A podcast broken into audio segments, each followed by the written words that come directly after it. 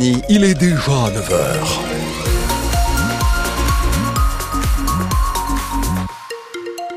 Et 9h sur France Bleu Occitanie, c'est l'heure de l'info. On va faire de l'info circulation d'abord pour commencer.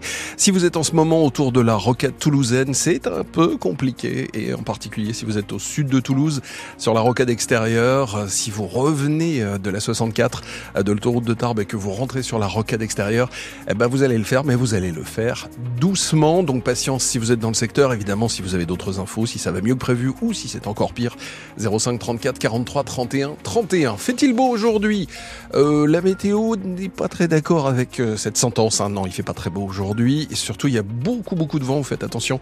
On attend des rafales jusqu'à 95 km heure dans l'après-midi. Donc, soyez très prudents.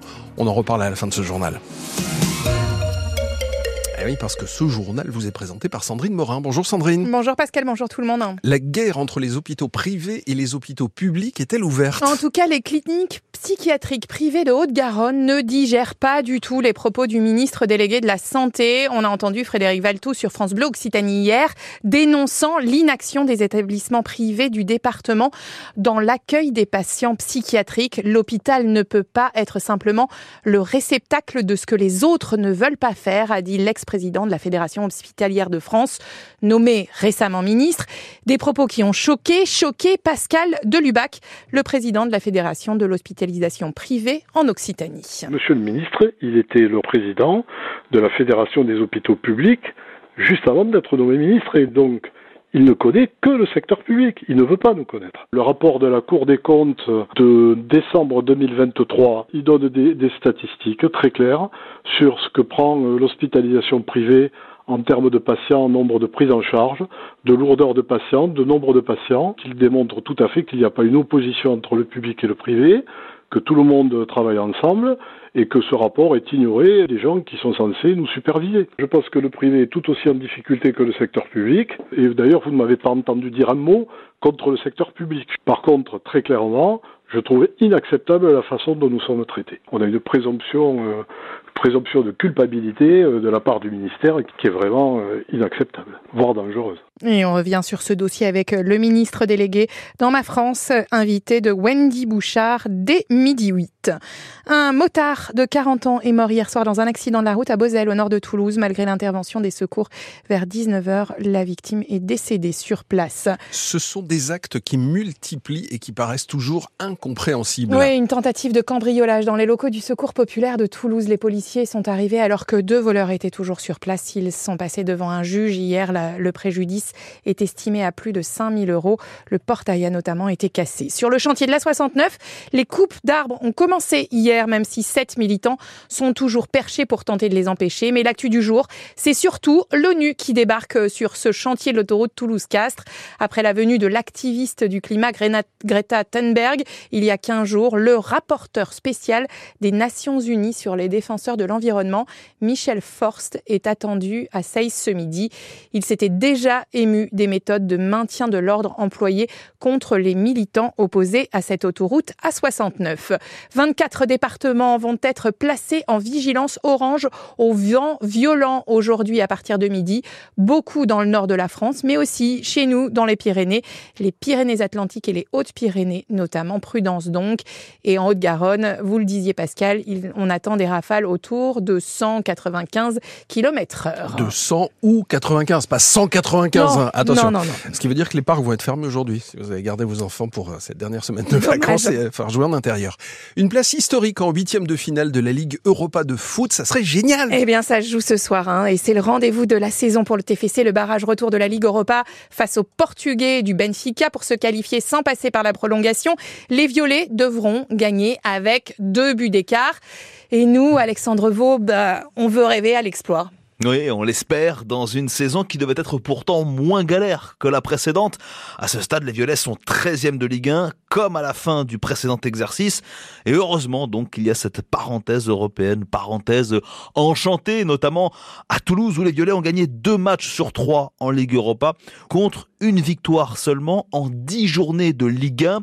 La magie, elle vient en fait de ces grandes soirées européennes, à en croire le capitaine du TEF, Vincent Siro. Ouais, c'est clair que c'est des matchs très spéciaux. Le public aussi se préparent pour ce match. Ça sera une atmosphère très, très spéciale et qui vont nous pousser et qu'on sera tous euh, là pour créer l'exploit. Comme en 86, quand la bande a Passy, Marsico, Bergerot éliminé au stadium le Naples d'un certain Diego Maradona, souvenir encore gravé dans toutes les mémoires de supporters toulousains.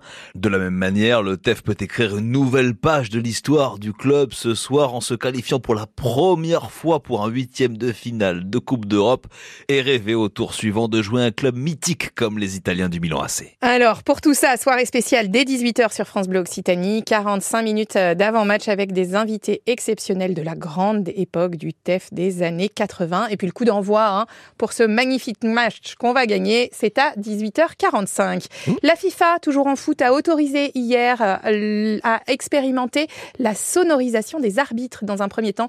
Il s'agira uniquement des décisions après l'intervention de l'assistance vidéo et uniquement dans le championnat de France féminin. La fédération espère aussi tester cette sonorisation des arbitres lors de la prochaine finale de la Coupe de France masculine. Masculine, tout à fait. Je, je, en train de penser, parce que sonorisation, ça veut dire qu'on va leur mettre un micro. Oui. On va pas leur mettre des haut-parleurs, on va pas les... non, non, on va les entendre parler, Pascal. Ah, voilà, c'est bien ça. On finit avec du rugby, ça vous va? S'il vous plaît. Allez, troisième match de tournoi destination ce week-end, le 15 de France reçoit l'Italie, vous le savez, dimanche, à vivre euh, sur France Bleu Occitanie, ce France-Italie, on a appris hier que l'ailier du stade, Mathis Lebel, n'est pas conservé par le stade des Bleus. En revanche, Alexandre Romat est conservé. Lui, le troisième ligne toulousain pourrait même connaître sa première titularisation dimanche après la blessure du capitaine, le Gersois Grégory Aldrit. Bon, on le disait, on fait attention au vent parce que ça va souffler. Ah, bah ah oui, vos cheveux, là, ça va pas aller du tout. C'est comme ça que je les ai perdus ce matin. Ça, c'est les, les, rafales, hein, c'est sûr. Non, le vent commence à souffler. Euh, si vous regardez le ciel, c'est pas trop mal. Pour l'instant, on a un peu de soleil. Alors, il est légèrement voilé, mais c'est pas très important aujourd'hui. Ce qui compte, c'est effectivement le vent qui est déjà pas mal présent et qui va se renforcer euh, au fur et à mesure de la journée. On attend, on vous l'a dit, des rafales jusqu'à 95 km heure. Ça devrait pas arriver avant le, un bon milieu de l'après-midi. Soyez quand même prudents. Ça veut dire que les parcs vont être fermés aujourd'hui. Ça veut dire qu'on va vous demander de faire attention lorsque vous êtes à l'extérieur. Et pour couronner tout ceci, la couverture nuageuse va venir s'installer dès l'heure du déjeuner. Il nous accompagnera jusqu'en soirée avec peut-être même un peu de pluie dans l'après-midi. Les températures, et c'est bien la consolation, sont très très douces. Il fait 11 degrés si vous regardez le thermomètre en ce moment à Toulouse. Et on aura 18 degrés cet après-midi. 18 degrés, n'importe quoi. D'autant plus que demain, à la même heure, il fera 10 degrés. Vous voyez, on va, on va beaucoup perdre, quasi 10 degrés entre aujourd'hui et demain. Profitez de la chaleur. Du 24 février au 3 mars, France Bleu s'installe au cœur de la plus grande ferme de France. Venez à la rencontre des éleveurs et de leurs animaux, des artisans et de leurs produits. Découvrez les métiers de l'agriculture en participant à des animations pédagogiques. France Bleu, partenaire du Salon international de l'agriculture. Les informations pratiques, le programme des émissions sur francebleu.fr. Avec CTH Agri, fabricant français de solutions d'hygiène globale en élevage. Plus d'infos sur cth.fr. France Bleu Occitanie, Pascal Westbrook. À votre service. Jusqu'à 10h ce matin, votre service. Aujourd'hui, nous sommes le jeudi 22 mars et c'est la journée mondiale du scoutisme. Alors moi, je suis pas scout, donc j'ai un petit peu trahi ma valeur courage et j'ai plutôt euh, été demandé à Wikipédia de répondre pour moi euh, sur la définition du scoutisme.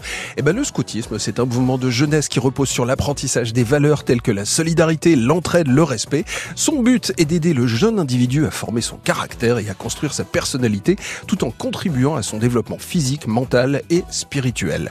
On va donc parler scout et éclaireur aujourd'hui. Et si vous vous demandez pourquoi éclaireur, eh ben c'est assez simple. Hein. c'est parce que c'est la traduction française du terme